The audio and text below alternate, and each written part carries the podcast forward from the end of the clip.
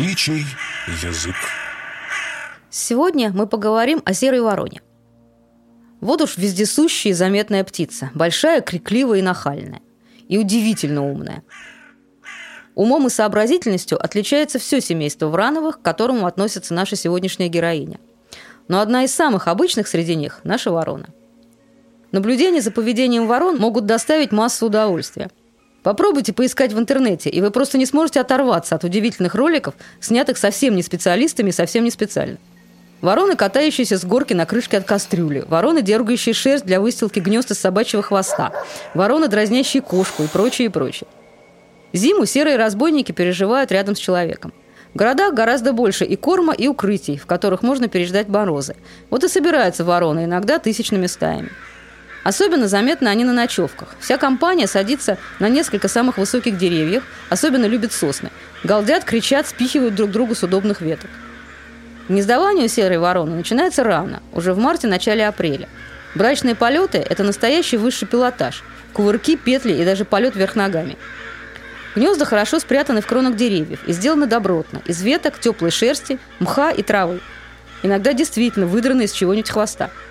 Часто вороны используют и совсем неприродные материалы – тряпки, бумажки, а вместо веток – проволоку. Известно даже гнездо, где в качестве утеплителя использовались трамвайные билеты – если в обычной жизни ворона криклива и заметна, то у гнезда ее обнаружить гораздо сложнее. Она становится скрытной, тихой и старается не привлекать к своему потомству излишнего внимания. Но уж если заметит опасность, врагу не позавидуешь. Одним криком и угрозами ворона не обходится. Наглому хищнику обеспечено и грозное пикирование на голову, и весьма чувствительные удары клювом. Размеры врага птиц не интересуют. Кошка, собака, человек получат по заслугам. К сожалению, замечательные умственные способности ворон имеют и обратную сторону – эти птицы – настоящие разбойники. Они очень наблюдательны, легко обнаруживают гнезда других пернатых и тут же их разоряют. Таким образом, вороны могут полностью лишить парки и пригородные леса какой-либо пернатой живности. В одном из заповедников ученые были вынуждены прекратить весенние учеты птиц.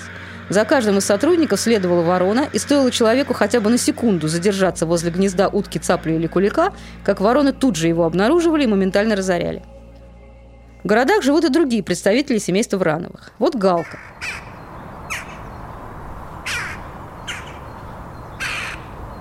Ее легко узнать по сероватой шее и светло-голубым глазам.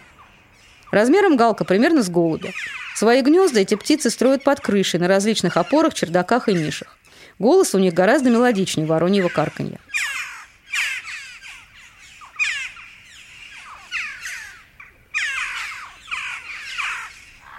Грачи тоже частые жители городов и поселков.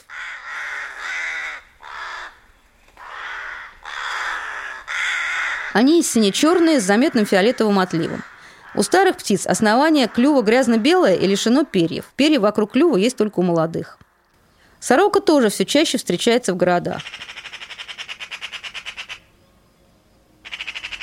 Гнезда сороки очень интересны. Они имеют крышу из веток и травы, поэтому все гнездо похоже на большой шар. Внутри обязательно есть толстый слой земли. Само гнездо настолько надежное и теплое, что в нем любят селиться не только птицы, но даже белки. Парках и пригородных лесах можно встретить и других представителей этого самого умного семейства. Сойка отличается очень красивым голубым зеркальцем из мелких узких перышек на крыле.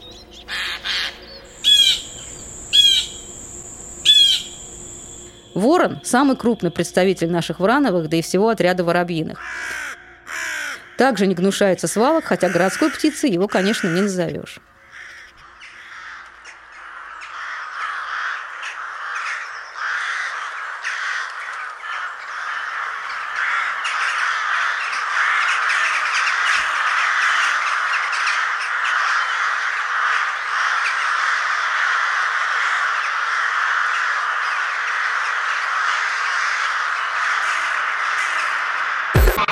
Глаголев FM. Ваш личный терапевтический заповедник.